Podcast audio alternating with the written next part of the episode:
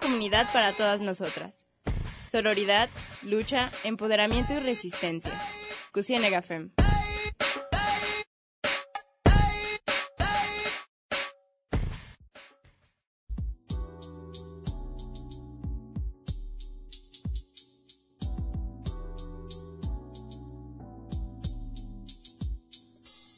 Hola, muy buenas tardes, sean bienvenidas, bienvenidos y bienvenidas a Cuchine Café, un espacio de nosotras y para nosotras. El día de hoy estamos en la conducción con ustedes, Daniela y mi compañera Ruth. ¿Cómo estás, Ruth? Muy bien, Daniela. Eh, muy buenas tardes, Foro. Y bueno, antes de continuar, eh, queremos dar la bienvenida a otra de nuestras compañeras que conduce hoy Cusine Gafem. Se trata de Frida, ella es una compa comprometida en lo que hace, muy responsable. Y pues para nosotras es un gusto enorme que se integre al equipo, a la colectiva y pues a esta comunidad de mujeres en la Ciénega. Bienvenida Frida, ¿cómo estás? Muy bien, gracias. Algo nerviosa, pero bien por estar aquí con ustedes ya.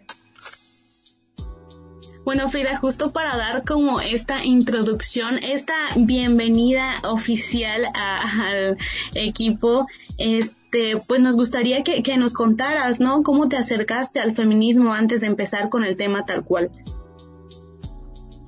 Pues fue hasta la universidad y de hecho tuvo mucho que ver con ustedes porque eh, digamos que en mi, en mi salón mmm, no tenía como muchas amigas mujeres, era más bien que me juntaba con hombres y pues ellos no, no tienen idea de esto, ¿no? Y pues fue más que nada por Mariana, la otra compañera que está aquí en, en el programa, que empecé a hablar con ella y me empezó a compartir mucho sus ideas sobre el feminismo y todo esto. Y pues durante la carrera, ¿no? Que también fue encontrando este noticias que iban acorde y que tenían un, lenguaje eh, feminista. Y cuando empecé a escucharlas a ustedes también, pues ya era como que sabía más y me interesaba más y más y más del tema y pues por eso estoy muy contenta de estar ahora con ustedes. Entonces, qué chido la verdad que estén haciendo este tipo de cosas porque pues le dan más herramientas a una, ¿no? De que se entere por otros lados y no por los medios de siempre lo que es el feminismo y cómo lo viven también ustedes desde sus experiencias personales. Ay, qué bonito. Este, pues muchas gracias Frida, te damos la bienvenida eh, a lo que queremos dar más programas.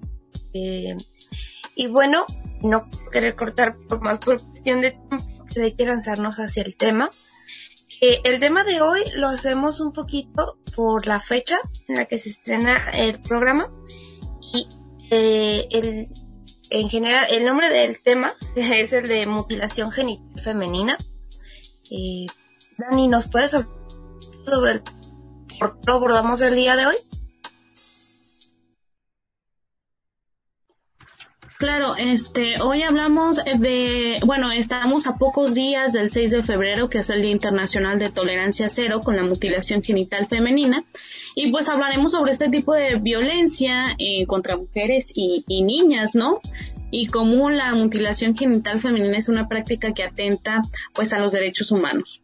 ¿Qué es la mutilación genital femenina? Pues es una práctica que, que consiste pues en lesiones provocadas en niñas y mujeres en sus genitales por motivos no médicos. Esto es súper importante, por motivos no médicos, pues se, basa en tradiciones de distintas culturas y pues bueno, eh, según cifras de UNICEF, se calcula que 200 millones de, niñas y mujeres en el mundo pues han sufrido de esta pues eh, escisión de la totalidad o parcial de genitales externos y pues estas prácticas suelen eh, realizarse en África, Medio Oriente y Asia. Pues bueno, eh, mm, lo vamos a comentar más adelante, pero pues por entradas se realiza pues básicamente por cuestiones de, tradiciones, honor y pues así, ¿no? Eh, bueno, no sé si, si Frida quieras comentar algo. sí, pues este habíamos encontrado, por ejemplo, que había dos términos en cuanto a la mutilación genital femenina. La primera, pues es como tal se le conoce así, mutilación genital femenina, y la otra es la ablación genital femenina. ¿Cuál es la diferencia? Pues la mutilación quiere decir que se acepta que se trata de un daño, o sea, se reconoce que, no es una necesidad, ¿no? Médica. Entonces, en algunas culturas que lo practican suelen acobijarse bajo el eufemismo de la ablación, que es el segundo término, que significa extripar o extripar algo que hace daño, ¿no? Como dándole este valor que pues es necesario cuando en realidad, como hemos dicho, eh, no lo es y existen otros tipos de mutilación que de hecho son cuatro. Eh, Ruth, no sé si quieras comentarlos. Sí, eh, en, como dijo Frida, pues en total son cuatro tipos de, son, sí, son variables por decirlo de una manera. El tipo 1 es resección parcial total del glande del clítoris, la parte externa y visible del clítoris, que es la parte sensible de los genitales femeninos, o del prepucio capuchón del clítoris, que es pliegue de piel que rodea el glande del clítoris. El tipo 2 es la resección parcial total del glande, del clítoris y los labios menores, o sea, los internos de la vulva con o sin incisión de los labios mayores, o sea, los pliegues cutáneos externos de la vulva. El, tipo 3 sería, se le denomina infibulación, estrechamiento de la abertura vaginal, se sella procediendo a cortar los labios menores o mayores, a veces cosiéndolos con o sin recesión del prepucio. O sea, se sigue cubriendo también en este el clítoris, pero al coserlo. Y el tipo 4 son todos los anteriores, todos los demás procedimientos lesivos de los genitales femeninos con fines no médicos, tales como punción, perforación, incisión, raspado o cauterización de la zona. Eh, respecto a los datos se me hace muy interesante porque, bueno, en varios países ya se ha hecho prohibición eh, de esto, se ha vuelto ilegal eh, la mutilación genital femenina. Pero es interesante que en la parte de cifras se dice que el estimado es de 200 millones de mujeres. Porque se habla de un estimado, que no se sabe si esa es la cifra verdadera. Eh, en la mayoría de los países no se habla de esto, no se habla de que se practica, se considera un tabú el hablarlo. Entonces, es muy importante eh, que se mencione esto de que no se ha podido dar la cifra porque sigue siendo una cuestión cultural, ya no tanto religiosa, como dijo Dani, eso lo vamos a abordar un poquito más adelante. Pero no, no se ha logrado conseguir el dato. O sea, la ONU, la OMS han intentado visibilizarlo. Creo que también es de mención que no solo se ha hecho, no solo es África, Medio Oriente y Asia, no es algo tan lejano. Eh, según datos, también se practica en Colombia. Pero si de por sí es complicado acceder a los datos en estas zonas ya mencionadas, que son África, Medio Oriente y la India, en Colombia ha sido todavía más porque los grupos en los que se practica son grupos migrantes, son grupos que llegaron de manera externa. Entonces, también viven sumamente apartados, hablamos de todo esto de, de la localización, de la diferencia para los accesos médicos. Entonces, todo este tipo de cosas afectan a que se pueda sacar una cifra del tema. No sé si ustedes quieran agregar algo, chicas. Pues sí, fíjate que justamente esto como, como lo mencionas en, tanto la cuestión cultural también, pues si de por sí ya vemos un estimado muy, muy, muy elevado, ¿no? Mm, muy elevado de, de que, pues de estas prácticas, cómo se realizan estas prácticas, eh, el número de, de prácticas, pero fíjate cómo, cómo es la cuestión cultural, ¿no? Cómo, no sé, acá por ejemplo, que desde que nacemos, crecemos, que no se practica, bueno, en, en nuestro caso, en nuestros entornos próximos, este, y como crecemos también con, con esta información también que nos dan eh, eh, afortunadamente sobre la mutilación genital femenina, nos hace pensar que, que, desde luego es una mutilación, ¿no? Como decía Frida, no, no, nos, no nos basamos en el eufemismo de decir que, que pues es una ablación, es un, es como extirpar algo que te hace daño, algo que te está, no, sabemos que es una mutilación. Eh, a lo mejor sí hay otras prácticas que se pueden, eh, interpretar, eh, de eso también nos va a contar Frida más adelante, como mutilación femenina en México y que a lo mejor no identificamos, pero cuando pensamos justamente en estas prácticas que, que comentabas Ruth, este, en estos cuatro tipos, pues se nos hace básicamente una crueldad, ¿no? Y como en esas culturas pues no se piensa así, como la mujer también crece pensando en que pues es algo que, que va a pasar, que tiene que pasar y cuando se acerca a otros lados, a otras culturas, pues se da cuenta de que no es así. No sé qué pienses, Frida. Sí, estoy totalmente de acuerdo con ustedes. son este tipo de cosas que no... Eh, se ponen a, cuestionar porque pues simplemente les parece algo normal, ¿no? Y han llegado, han hallado la manera de cierta forma justificarlo. Entonces creo que pasa mucho con los temas de, del feminismo, ¿no? O sea, simplemente uno no se cuestiona porque crece así hasta que llega a otro lugar o conoce a alguien que le dicen, oye, pero pues no, o sea, no debe de ser así o te has informado más acerca de por qué se hace, si realmente es necesario, lo que sea. Entonces sí me imagino también, por ejemplo, ese choque cultural que deben de tener las mujeres que por algún motivo viajan a, a otro país y cuentan su historia, pues debe ser muy impresionante saber que esto pasa desde que son unas niñas, ¿no? Entonces sí creo que es muy pues como dicen, el tema es, es muy importante que también no se haya investigado más, como mencionaba Ruth, que no se tenga una cifra como tal, pero creo que es por lo mismo que en, los mismos países donde más se practica lo siguen viendo como algo normal y no ha habido tampoco esa este como apertura de otras personas de investigar más sobre el tema creo que está como muy, por ejemplo, yo antes de, saber que íbamos a hablar de, esto en el programa, pues sí, no sé, me sorprendió encontrar poca información, pero que la poca información que había era muy, te, impresionaba mucho, ¿no? Es muy importante hablar también de las en las que se realiza, porque en un principio se realiza usualmente entre los 4 y 12 años en la mayoría de las culturas. Entonces, el problema es que, como, en varios países se ha vuelto ilegal el hacerlo, muchos padres los hacen, y eso lo leí en uno de los archivos de la, UNICEF, muchos padres lo que hacen, van a las niñas desde bebés.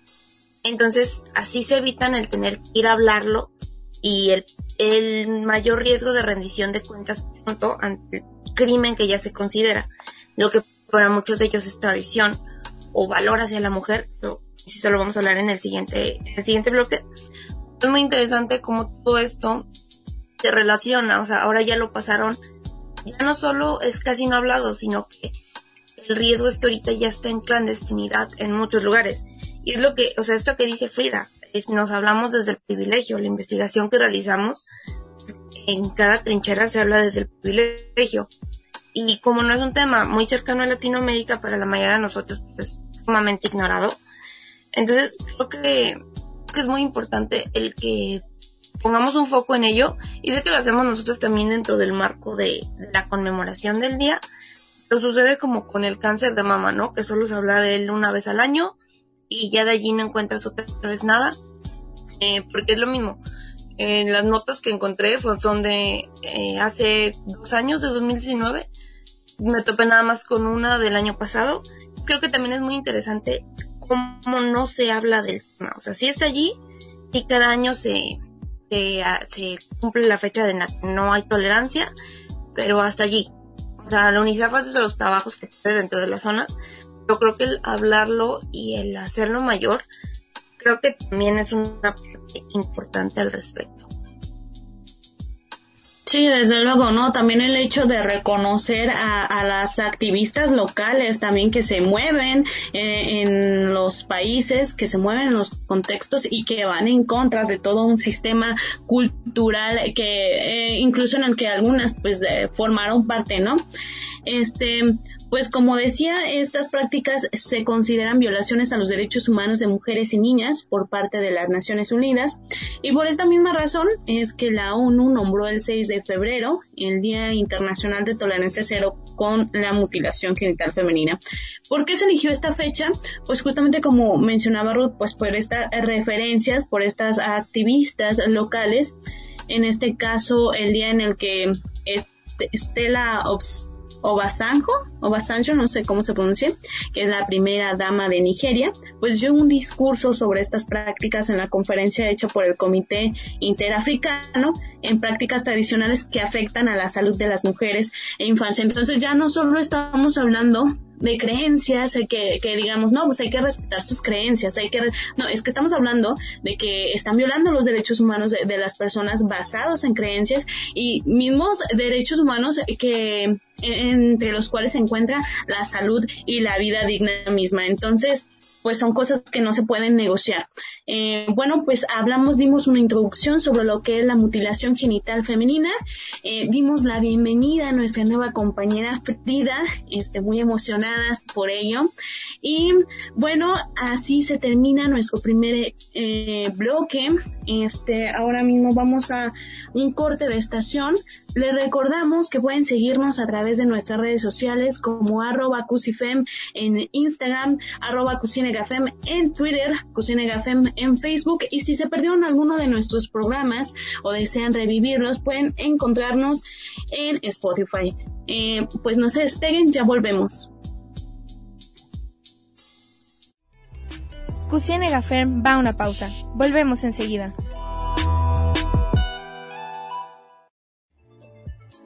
Estamos de regreso en Cucine Gafem. Continuamos.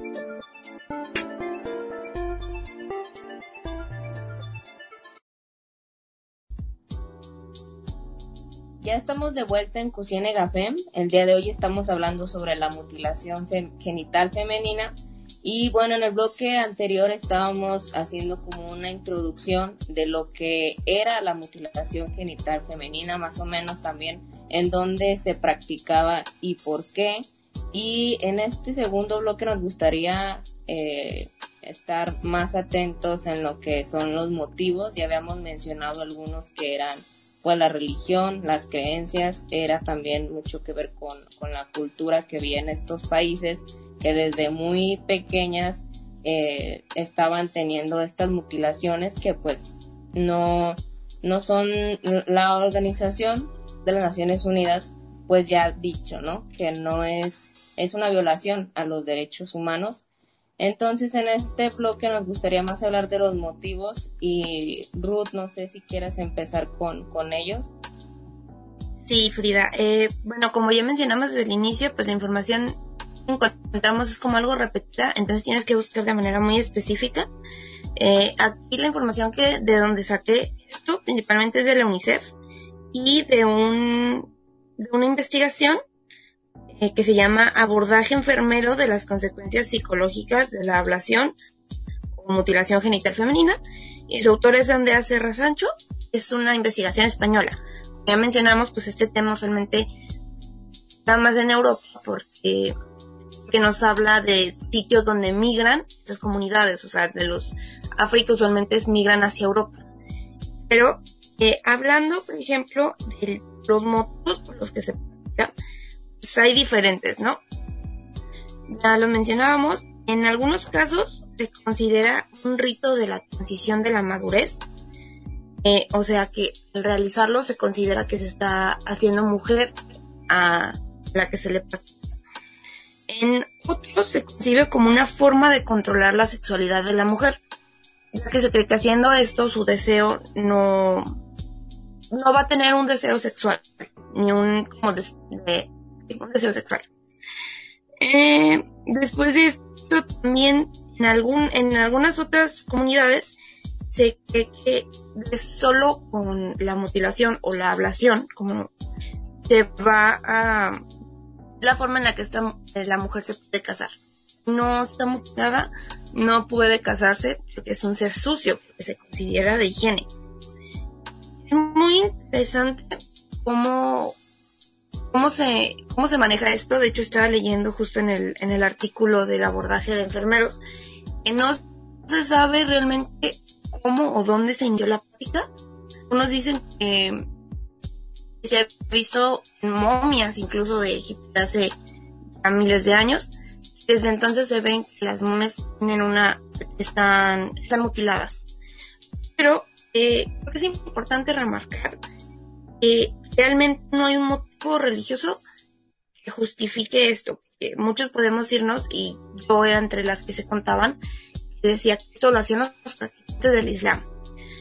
Y no, resulta que a menudo se justifica con esto, pero no hay ningún precepto islámico en el Corán que diga que se tiene que realizar. No hay nada que diga que la mutilación es algo que se tiene que hacer. Creo que también eso es una parte muy interesante. Tendríamos que resaltar esto. Eh, respecto a lo demás, pues ya lo mencioné un poquito. Eh, sus funciones reproductivas en ciertas zonas piensan que si no están mutiladas, el embarazo no es posible, son prácticamente infértiles. Entonces, crían a las niñas pensando que si no, si no las mutilan, o como ellos lo llaman, eh, con la ablación, eh, no van a poder tener hijos, no, nadie las va a querer. De hecho, en lo que consta de higiene, es muy interesante que dice que a las que no se les haya hecho ablación, no se les permite dar alimentos ni agua porque se consideran que son seres sucios. Entonces, como vemos, todo es un centro cultural sumamente fuerte. No sé si ustedes quieren agregar algo, chicas, para hablar un poquito más sobre las consecuencias, tanto físicas como psicológicas que esto deja. Sí, y es que más que hablar de una cuestión de que no haya apertura por parte de estos grupos, que estas culturas que lo practican, pues muchas veces se trata de pues del acceso, la falta de acceso a la información, ¿no? También estamos hablando a lo mejor de comunidades aisladas que no tienen acceso a esta comunicación, a esta información y que si de por sí, como, como comentaba también Frida, ¿no? Nosotras que, que estamos aquí, nosotras que tenemos acceso a la información, pues no sabíamos en realidad mucho acerca de este tema si no es que lo investigábamos, ¿no?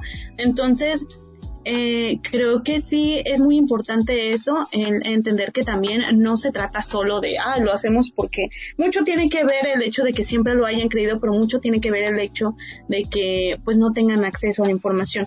Y, por ejemplo, no sé, el hecho de que expertos de, muchos países de África alentaran a la circuncisión masculina para reducir la transmisión de VIH, pues creó aún más confusión, ¿no? Porque se, se consideraba, por ejemplo, que la mutilación genital femenina, pues podía, podía funcionar de igual modo, pero al contrario, esta puede aumentar el riesgo de transmisión de VIH, ¿no?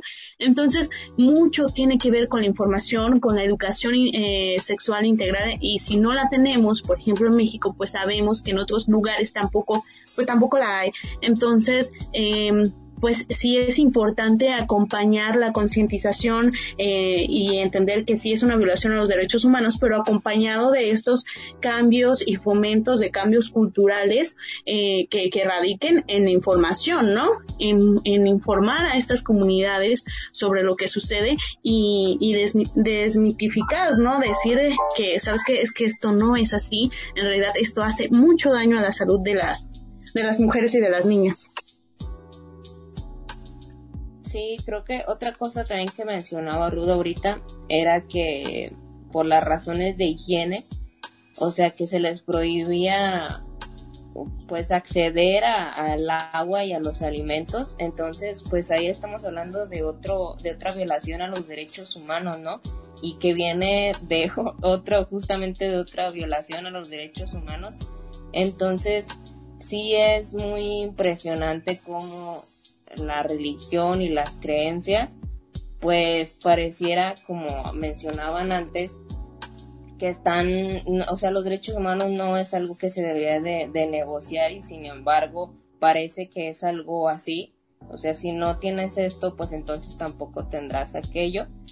Y pues ahora sí que ya son las, las creencias y la religión que se maneja en cada país, pero no por ello quiere decir que, esté bien.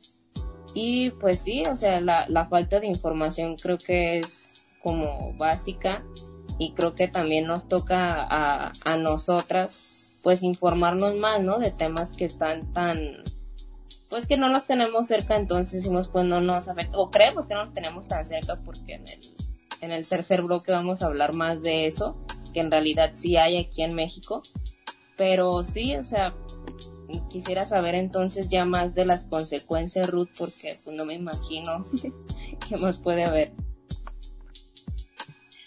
Pues las consecuencias obviamente varían porque podemos hablar que como en toda herida o reacción hay dos, ¿no? Las físicas y las psicológicas.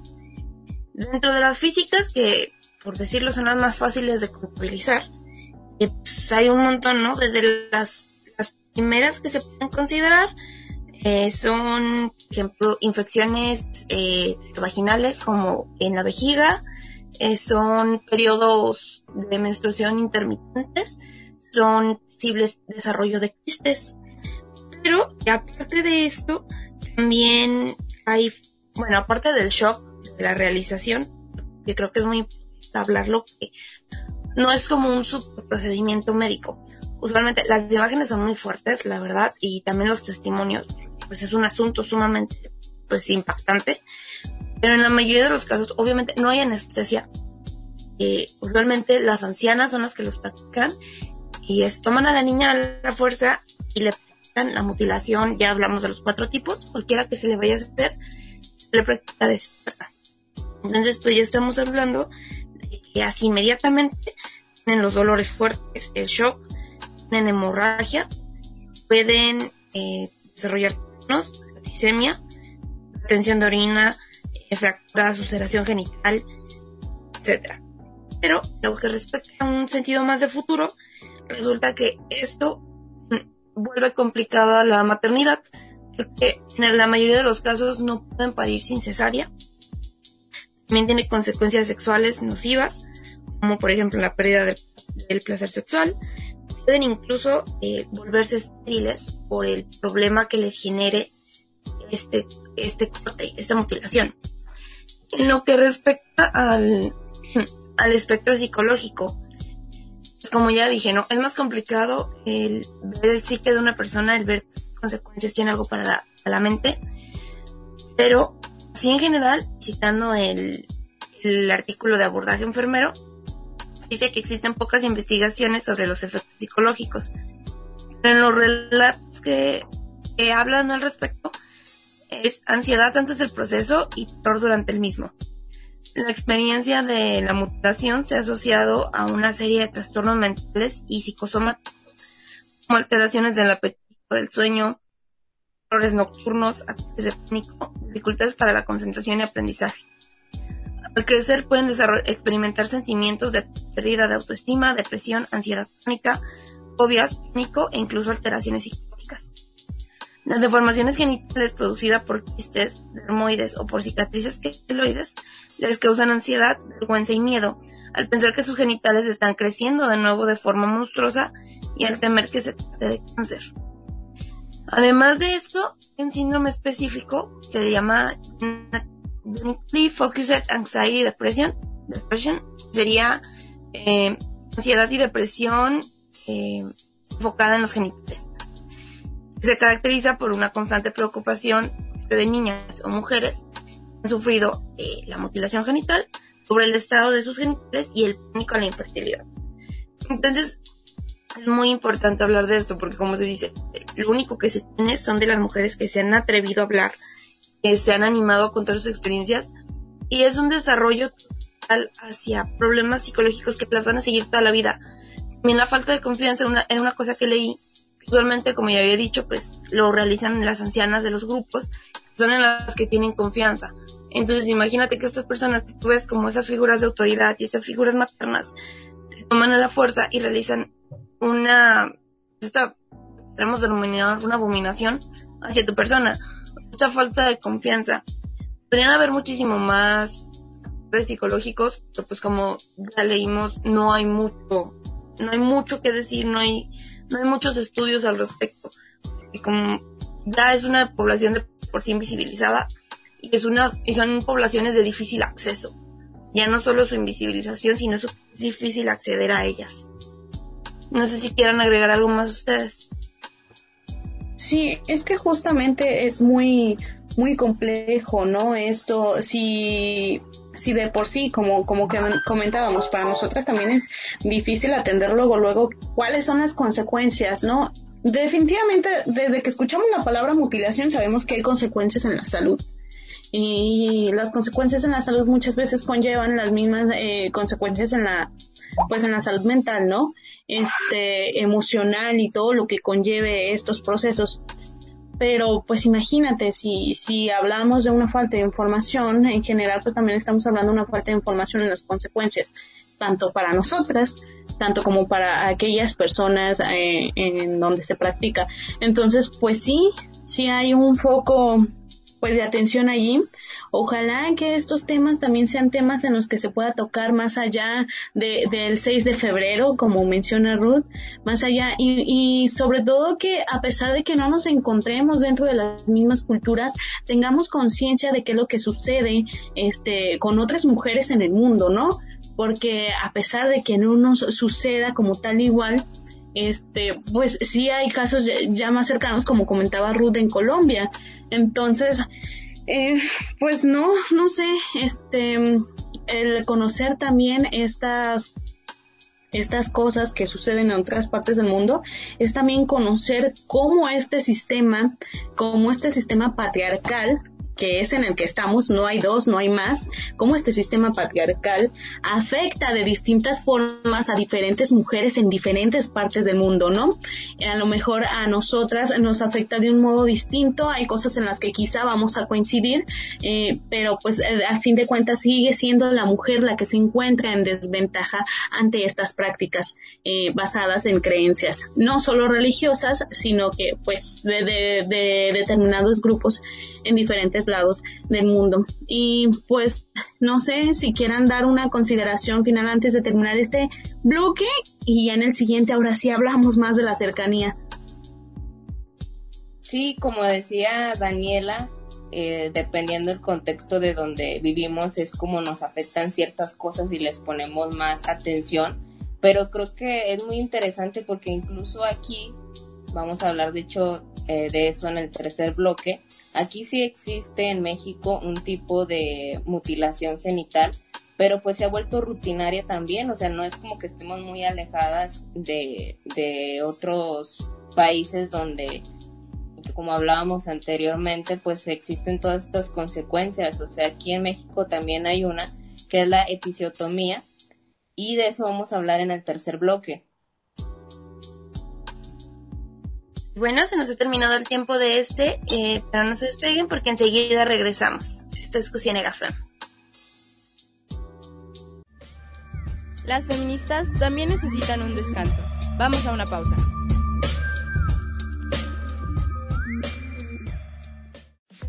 Seguimos en Resistencia. Esto es Cusine Gafem.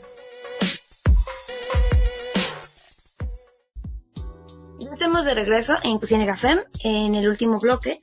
En el anterior hablamos un poquito sobre eh, los motivos por los que se realiza la mutilación genital femenina y las consecuencias tanto físicas como psicológicas que, se dan por esta práctica, ¿no?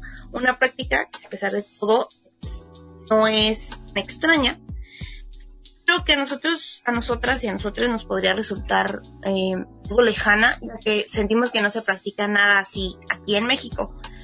Pero justo como nos decía Frida, antes de cerrar el bloque anterior, eh, sí hay algo, sí hay una práctica que se puede considerar mutilación genital femenina aquí en México.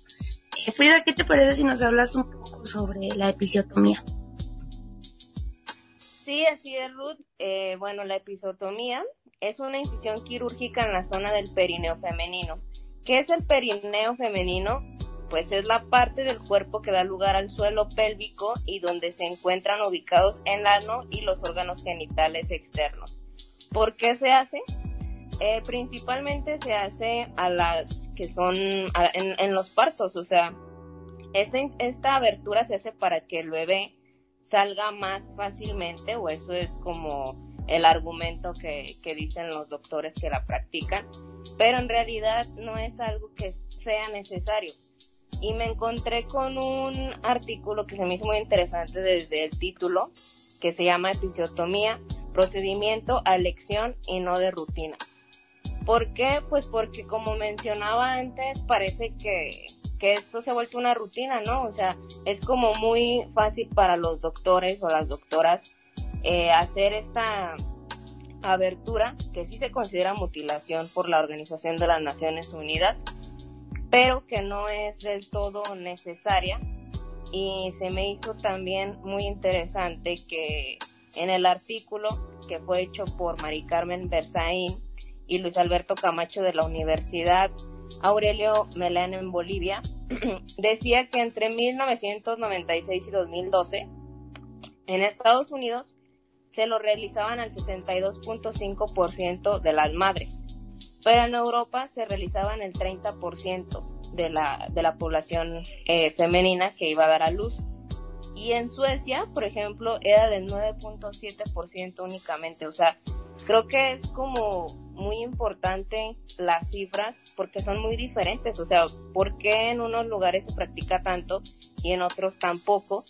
Y por ejemplo, al hablar eh, de los países latinoamericanos, decía que al 90% se realizaba esto. O sea, como decían, es una rutina aquí realizarlo y ni siquiera se nos pregunta, o más bien se les pregunta a las madres, pues, este, de por qué se les hace, ni siquiera se les da como una información, sino que, pues, dicen es que esto es más fácil para que tu bebé nazca, ¿no? Más rápido pero pues en realidad no es así porque como bien lo dice la Organización de las Naciones Unidas, pues sí se considera una mutilación y por tanto se debería de prestar más atención en por qué se hace. Aquí serían, pues los motivos serían diferentes, ¿no?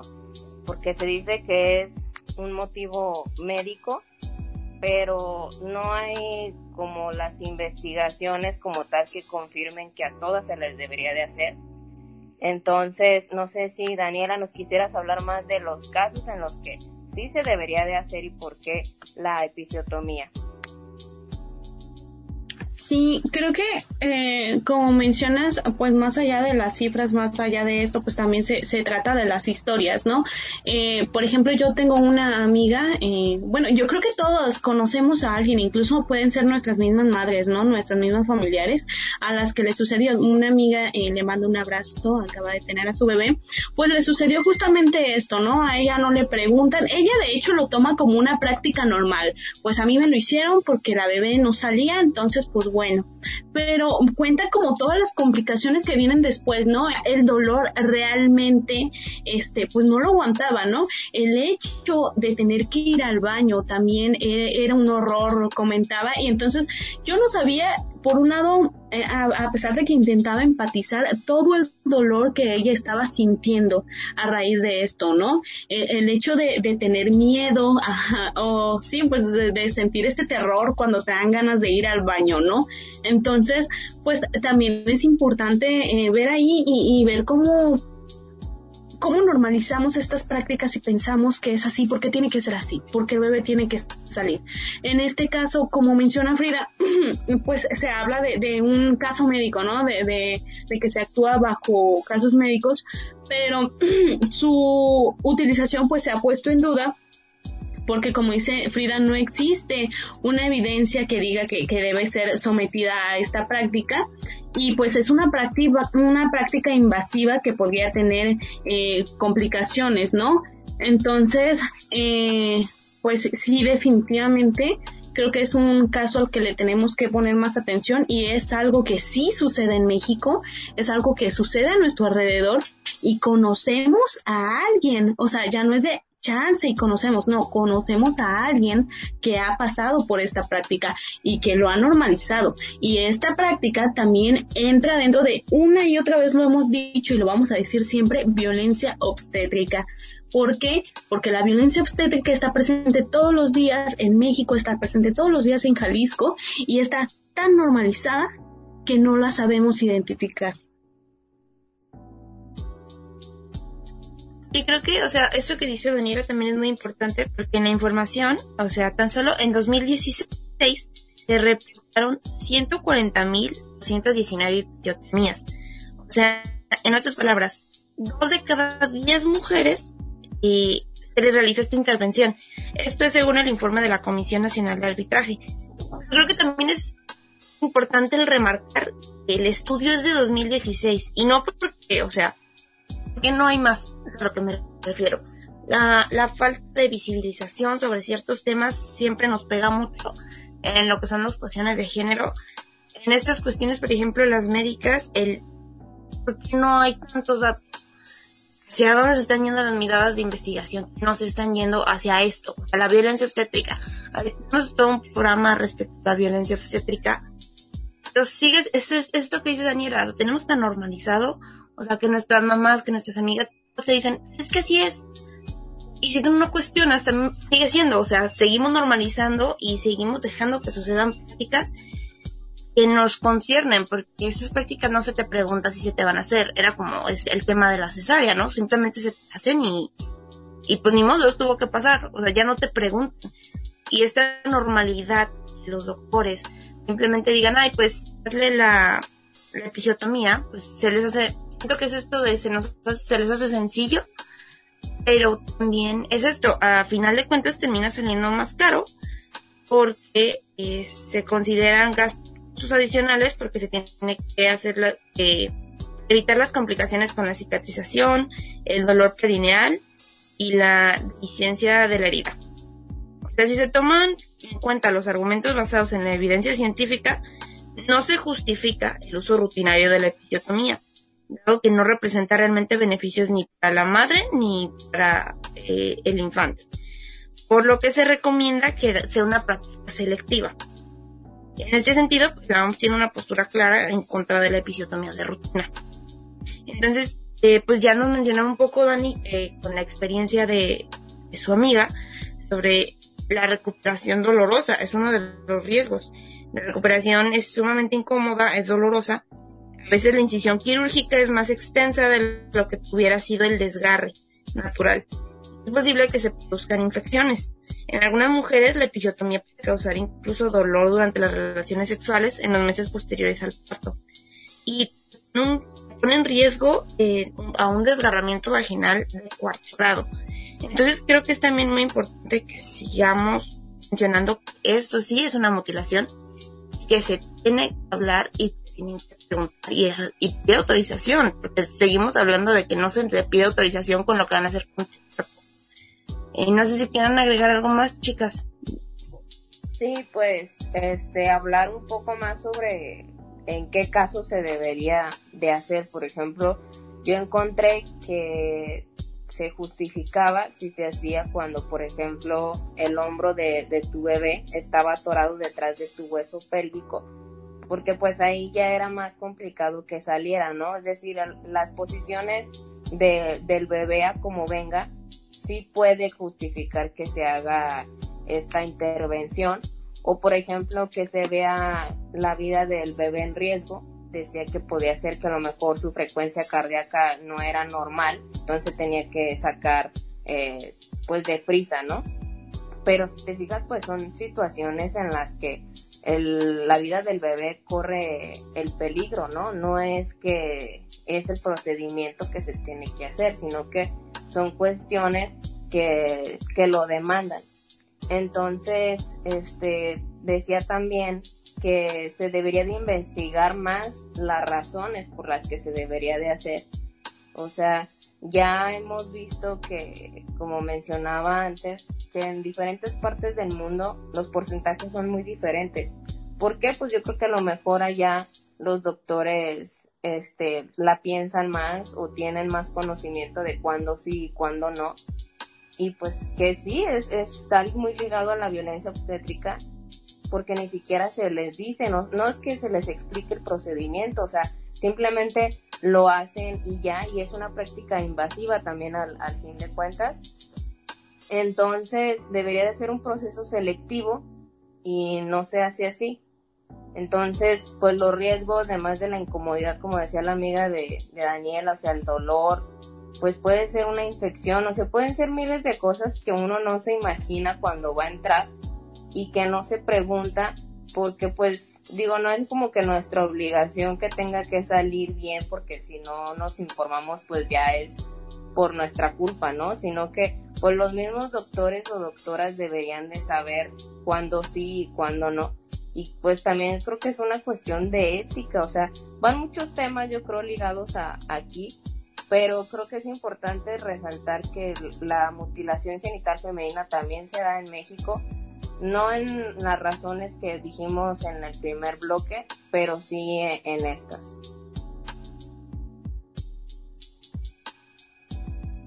Definitivamente, como mencionas Frida, creo que también es importante el hecho de que el personal médico entienda que, las mujeres que están pariendo tienen derecho a saber qué es lo que está sucediendo y no solo a decirles tal cual, eh, eh, bueno, te vamos a hacer esto, sino explicarles qué es o en qué consiste el procedimiento. Sabemos que en muchas ocasiones el acceder eh, o decir que sí o pues es porque no sabemos, decimos, bueno, son doctores, son doctoras, son las personas que saben, ¿no?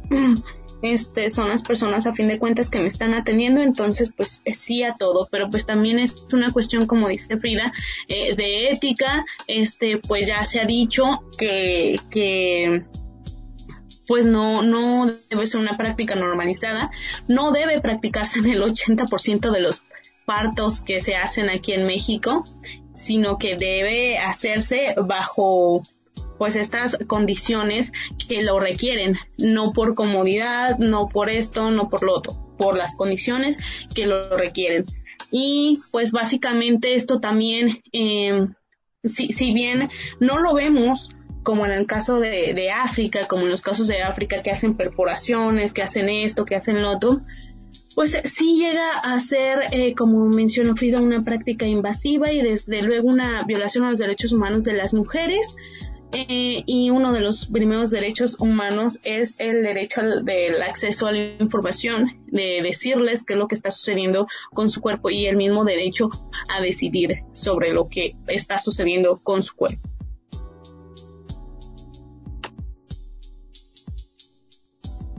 Sí, pues como mencionábamos, sigue en quirófanos no se trata como personas, sino que simplemente es, siento que se objetiviza. O sea, dejas de ser en un sentido humano, pero pues como dijimos, o sea, la violencia es mucho mayor.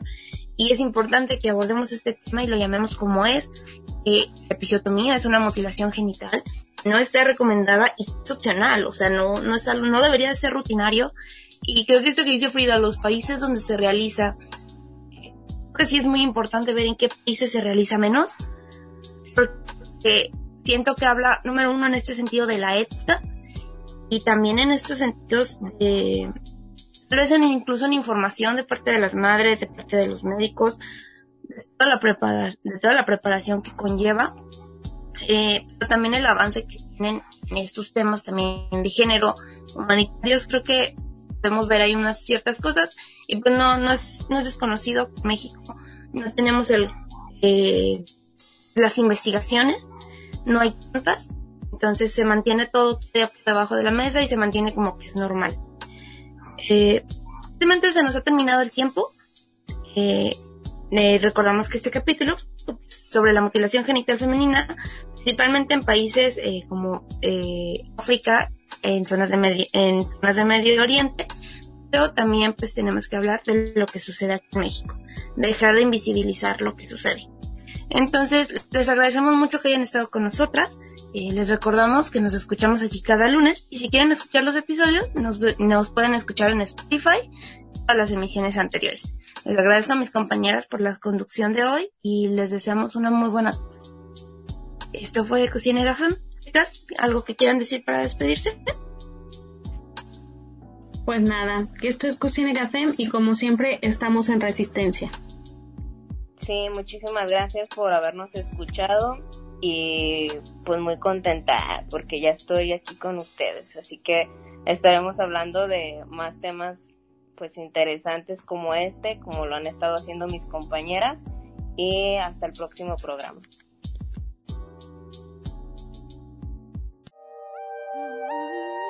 Organizadas somos más fuertes. Nos escuchamos luego en Cusienegafem.